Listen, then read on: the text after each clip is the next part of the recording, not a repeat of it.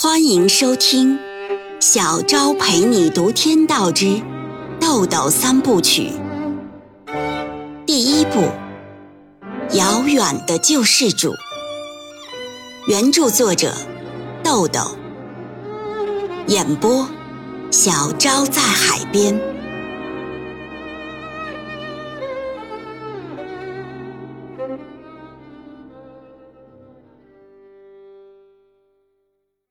二十九章，芮小丹按照年轻人的指点，找到了那家名叫孤岛唱片的小店。也许这里根本就不能冠以店的称谓，其实就是租了一家电脑店，外面大约三米长的橱窗，里面小的甚至放不下一节柜台，所有的唱片全部都陈列在墙上。店主是一个三十岁左右、相貌颇为英俊的男人，西装革履，打扮得一丝不苟。左手无名指上戴着一枚硕大的金戒指，尤其引人注目。芮小丹走上前问：“啊，有穆特·海菲斯和弗雷德里曼三个人演奏的《流浪者之歌》吗？如果有，我各要一张。”店主问：“你要原版引进的，还是要原装进口的？”原版引进的有现货。芮小丹问：“有区别吗？”店主答道：“原版引进的呢，二十元一张；原装进口的，一百多元一张。价钱不一样，音质也不一样，区别大了去了。”芮小丹说：“我要原装进口的。”店主想了想，答道：“哦，没有现货。”如果你诚心要的话，得交五十元定金。芮小丹点点头，问道：“从你这儿买，能比外文书店便宜多少钱？”店主说：“你从外文书店买这三张唱片，你少了四百五十元，别想拿走。从我这儿买呢，每张一百元，不还价。”芮小丹交了五十块钱定金。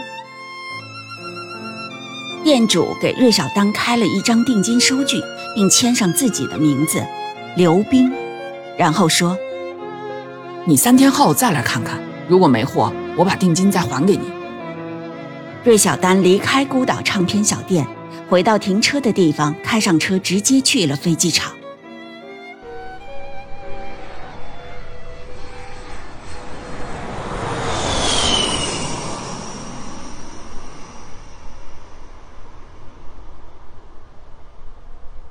短短两个小时的航程，芮小丹已经置身于一派温婉的江南秀色之中了。杭州无论是景致还是人，都少了几分北方的粗犷，多了几分江南的柔媚。他刚出机场，就看见一个人举着芮小丹的牌子，快步迎了上去，而那人也快步向他走来，不等他开口，就抢先招呼道：“小姐。”你是芮小丹吧？芮导呢正在拍外景戏，实在走不开，特意让我来接你。芮小丹有些纳闷，问道：“呵，我还没说话，你怎么肯定是我？”来人呵呵一笑说：“哈哈哈，你爸说了，二十五六岁里边最漂亮、最有气质的那个，肯定就是。正好呢，你也朝我走过来，那就是你了。”芮小丹淡淡一笑，跟着这人走了。到停车场，上了一辆前挡风玻璃后面竖着一块江湖摄制组牌子的切诺基吉普车。那人开车驶离机场。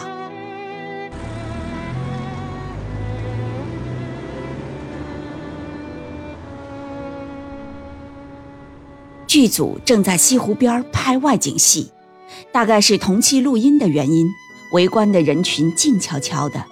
只有一男一女两个身着古装的演员在说台词，旁边的摄像师、录音师等工作人员也都静悄悄地忙碌着。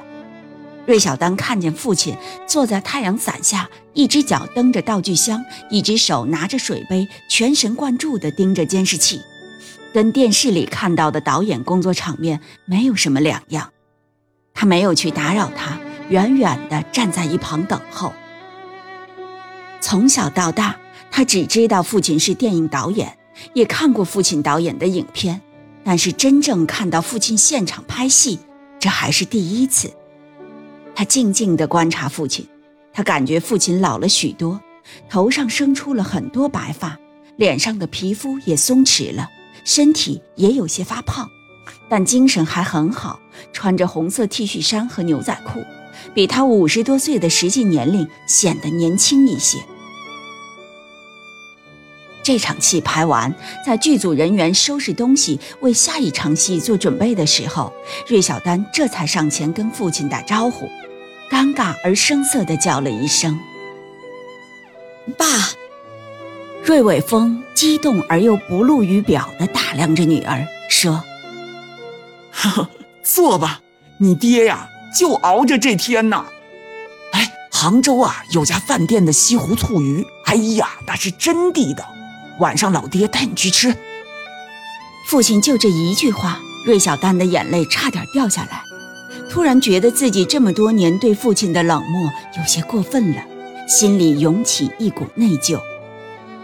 剧组人员知道芮伟峰在和女儿说话，都自觉地回避。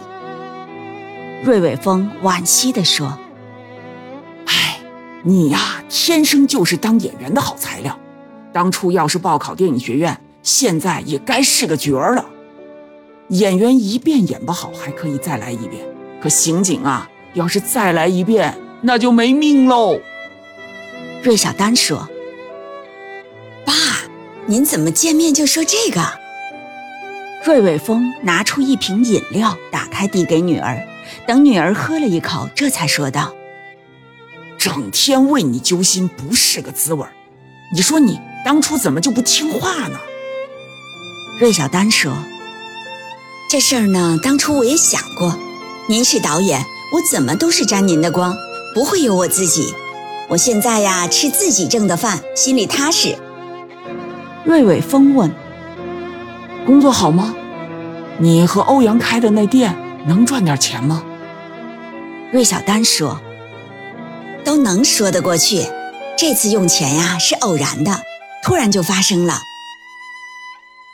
接着，他把这次用钱的前因后果向父亲简要叙述了一遍。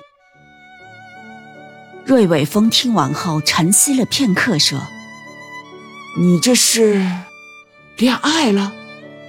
要说是好事，可是……”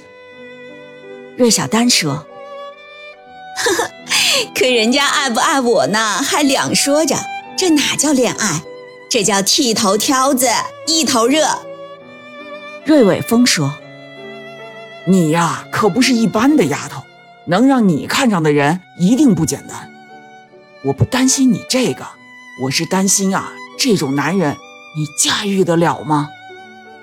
芮小丹说：“驾驭，我没想过，我就是一个心眼想疼他。”芮伟峰点点头，停了一会儿说：“哦，这让我心里呀，可真不是个滋味。”你从六岁就不理我了，哪来的这么大气性？啊？芮小丹说：“如果您宁肯独身都不和我妈过，我妈有那么庸俗吗？如果您不结婚是因为能有更多的女人，这是什么性质？爸，我这次来是赖着脸跟您伸手要钱的，就是真有溜须拍马的话，也别让我在这个时候说呀。”芮伟峰刚要说话，这时一位工作人员在不远处喊了一声：“导演，都准备好了。”芮伟峰也站起来喊了一声：“哎，各就各位啊，准备开拍。”然后对芮小丹说：“小丹，我让人先送你回宾馆，房间已经给你订好了，咱爷俩晚上再聊。”芮小丹看着父亲，匆匆朝演员们走去。